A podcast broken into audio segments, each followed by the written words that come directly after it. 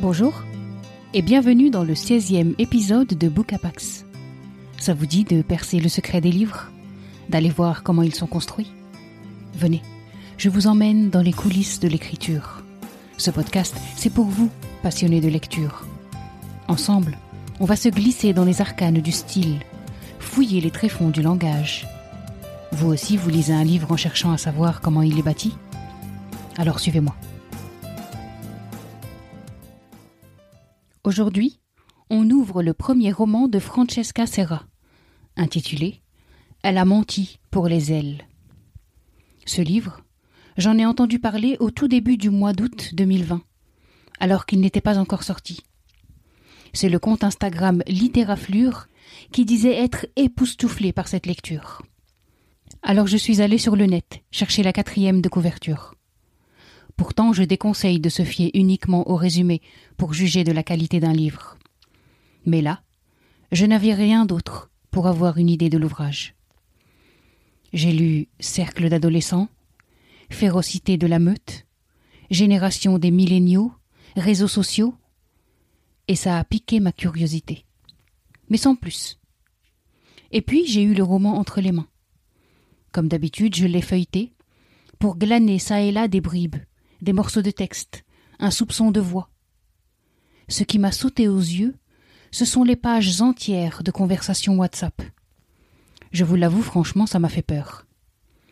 C'est casse-gueule d'intégrer de telles conversations en littérature. Faut bien amener ça, l'enrober, l'accompagner. J'avais donc laissé reposer le roman, et puis début novembre, je me suis saisi de ce grand et gros livre à la couverture crépusculaire et dès les premières lignes, j'entre dans une confrontation mère-fille. De ces quinze années d'existence, Garance a finalement déduit qu'il ne servait à rien de discuter avec sa mère. Une personne dotée d'assez de volonté pour contrôler, sans relâche, les centaines de muscles nécessaires au maintien d'une posture parfaite, ne cédera jamais. Sur rien. S'exclamer Tu ne vas pas mettre cette tenue le jour de la rentrée est une chose, mais renchérir d'un port de tête souverain, coude soutenu, pied droit pointé, doigt graduellement déplié jusqu'à l'index, et attendre d'être obéi sur le champ, Garance a beau y être habitué, ça fait toujours son effet. Et il ne suffit pas à sa mère de se tenir si droite, non. Anna aspire à étirer la jante féminine vers le haut. Une démarche traînante, une tête penchée, des épaules voûtées, des bras ballants ou un simple regard baissé. Et l'ego de ces jeunes élèves garde à jamais la trace d'une remarque cinglante. Anna méprise la populace, soumise à la gravité. Les filles qui sont passées par son studio de danse se reconnaissent à leur maintien. Il est une enclave au sein de la ville, un état microscopique, régi par des règles de bienséance désuètes qu'on respecte en entrant, qu'on oublie en sortant, et que Garance seule se voit tenue d'observer, où qu'elle aille.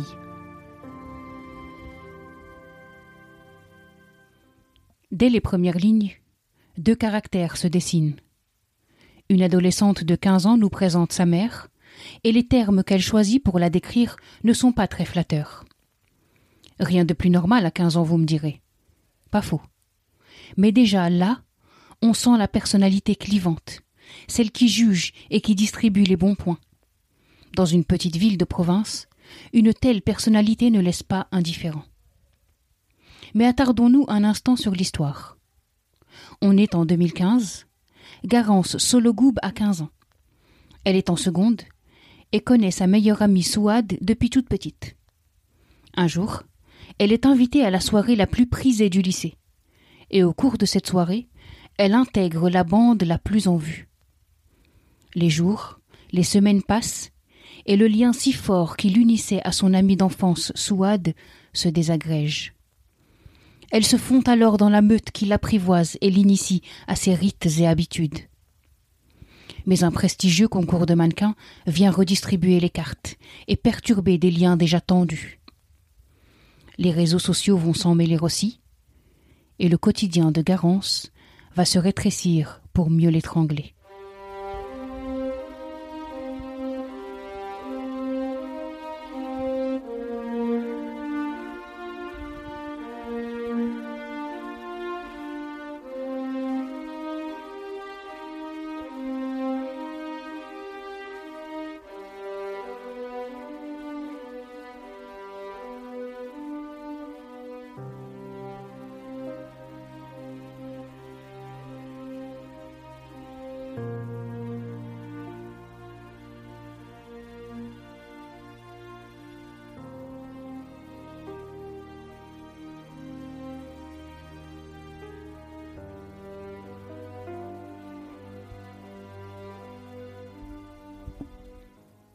Elle a menti pour les ailes se veut à la fois thriller et chronique sociale et adolescente.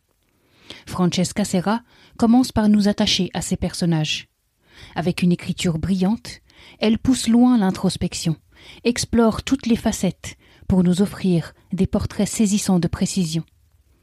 Les personnes en présence, leur environnement, la ville dans laquelle ils évoluent, tout nous est dépeint avec un réalisme et une justesse extraordinaires. En même temps qu'elle nous plante un décor, l'autrice construit l'histoire. Elle bâtit la nasse dans laquelle va se débattre son héroïne, et fait doucement mais sûrement grimper la tension. Les chapitres sont courts, voire très courts, mais suffisamment denses pour nous immerger profondément dans l'histoire. Ils donnent un rythme soutenu à l'histoire. La langue de Francesca Serra est riche. Elle creuse au scalpel dans la psychologie adolescente. Elle en décortique les pensées, les agissements, elle nous plonge avec acuité au cœur d'une génération. On est dans leur chambre si désordonnée, dans leur corps si incommode, dans leur tête si troublée, dans leur téléphone si saturé, si lourd de mots et d'images. Ce sont jusqu'à leurs moindres gestes, leurs moindres regards, qui sont scrutés, détaillés, fouillés. Le roman est si fort qu'on se retrouve dans les peaux de ces adolescents, engoncés, gênés par ces corps en transformation, troublés dans certaines situations, honteux dans d'autres, captifs du regard impitoyable de leurs semblables. Francesca Serra réussit même le tour de force d'insérer dans son roman des conversations WhatsApp, sans que celles-ci n'altèrent le texte, sans qu'elles viennent le boursoufler ou gêner le récit. Mais qu'est-ce qu'elle veut nous dire, Francesca Serra, avec ce premier roman? Quel est le sous-texte de son livre? Sur quoi elle nous interpelle, nous alerte, nous alarme? Elle a menti pour les ailes. C'est une photographie ultra détaillée de ce qu'est l'adolescence des enfants nés après l'an 2000. Écoutez ce que l'autrice écrit à propos de ces jeunes nés avec Internet.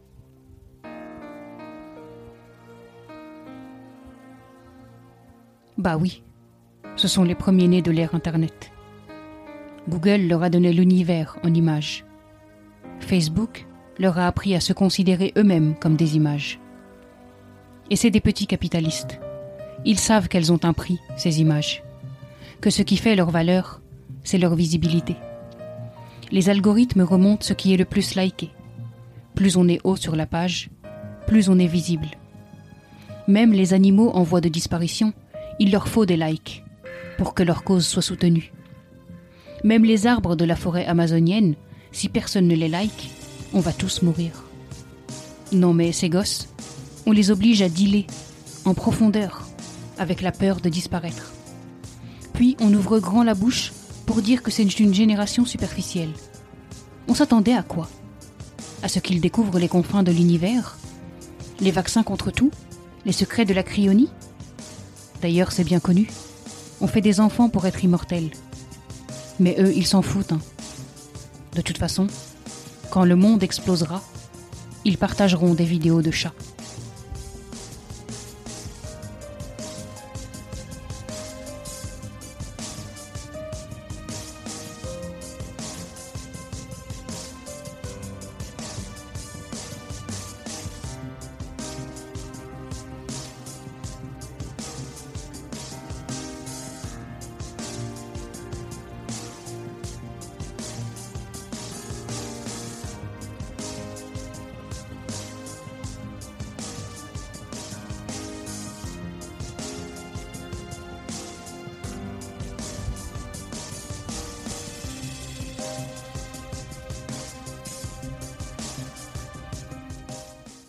Vous le sentez, ce ton mordant Vous les entendez, ces mots acides, ces phrases corrosives Réseaux sociaux, harcèlement scolaire, identité numérique, ce sont autant de sujets que Francesca Serra exploite avec une grande finesse, sans pour autant se priver de mettre vertement les pieds dans le plat.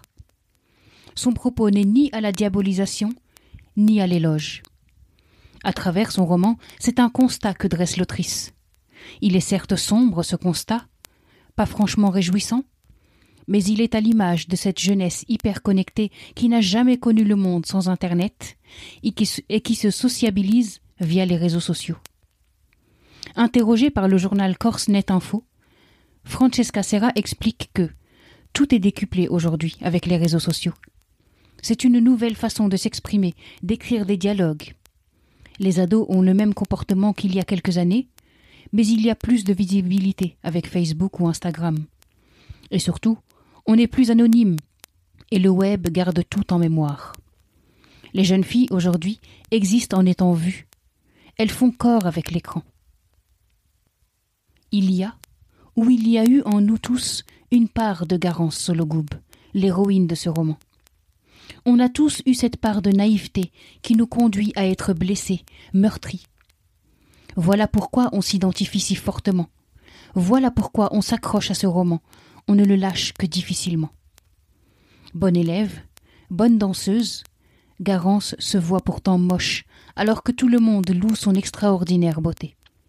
Ses tâtonnements, ses errances, ses sorties de route, ses doutes, ses fourberies aussi envers Souad, qui fut longtemps sa meilleure amie, ce sont autant de facettes de ce personnage qui le poussent à faire des choix, à prendre parti, à s'engager sur de nouveaux chemins.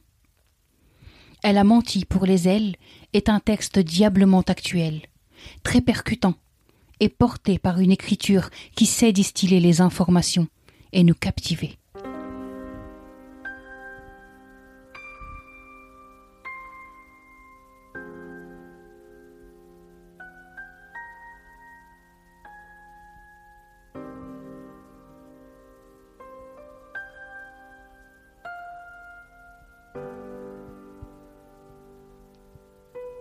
Bon, ok. Ce premier roman est extraordinaire de maturité. Mais il compte une faiblesse qu'on lui pardonne très volontiers. L'histoire démarre fort. Elle est montée avec brio et nous place vite sur les charbons ardents. Mais au moment du dénouement, l'histoire, elle ne cesse de traîner, en description et en considération à mon sens inutile. Et puis arrive la fin de l'histoire, et on reste un peu sur sa fin, L'ouvrage est tellement haletant qu'on s'attendait à mieux, à un feu d'artifice final. Mais la fin tombe comme un soufflet. Malgré tout, lisez-le, ce roman. Allez jusqu'au bout du récit, quitte à sauter quelques paragraphes ou quelques pages. Vous ne serez pas déçus. Ah oui, autre chose. Ce titre. Elle a menti pour les ailes. Il a beau être poétique et sonner très gracieusement. À la fin de ma lecture, je n'ai pas compris ce choix j'ai trouvé qu'il ne collait pas au récit. J'ai trouvé qu'on l'avait tiré du texte comme on tire un cheveu d'une patte. Il lui est collé, mais il reste étranger à l'histoire. Mais encore une fois, j'insiste, ne passez pas à côté de ce roman. Vous en oublierez ces menus reproches. Je n'ai pour ma part jamais été harcelée au collège, mais je me suis toujours sentie différente, à côté des modes et des codes.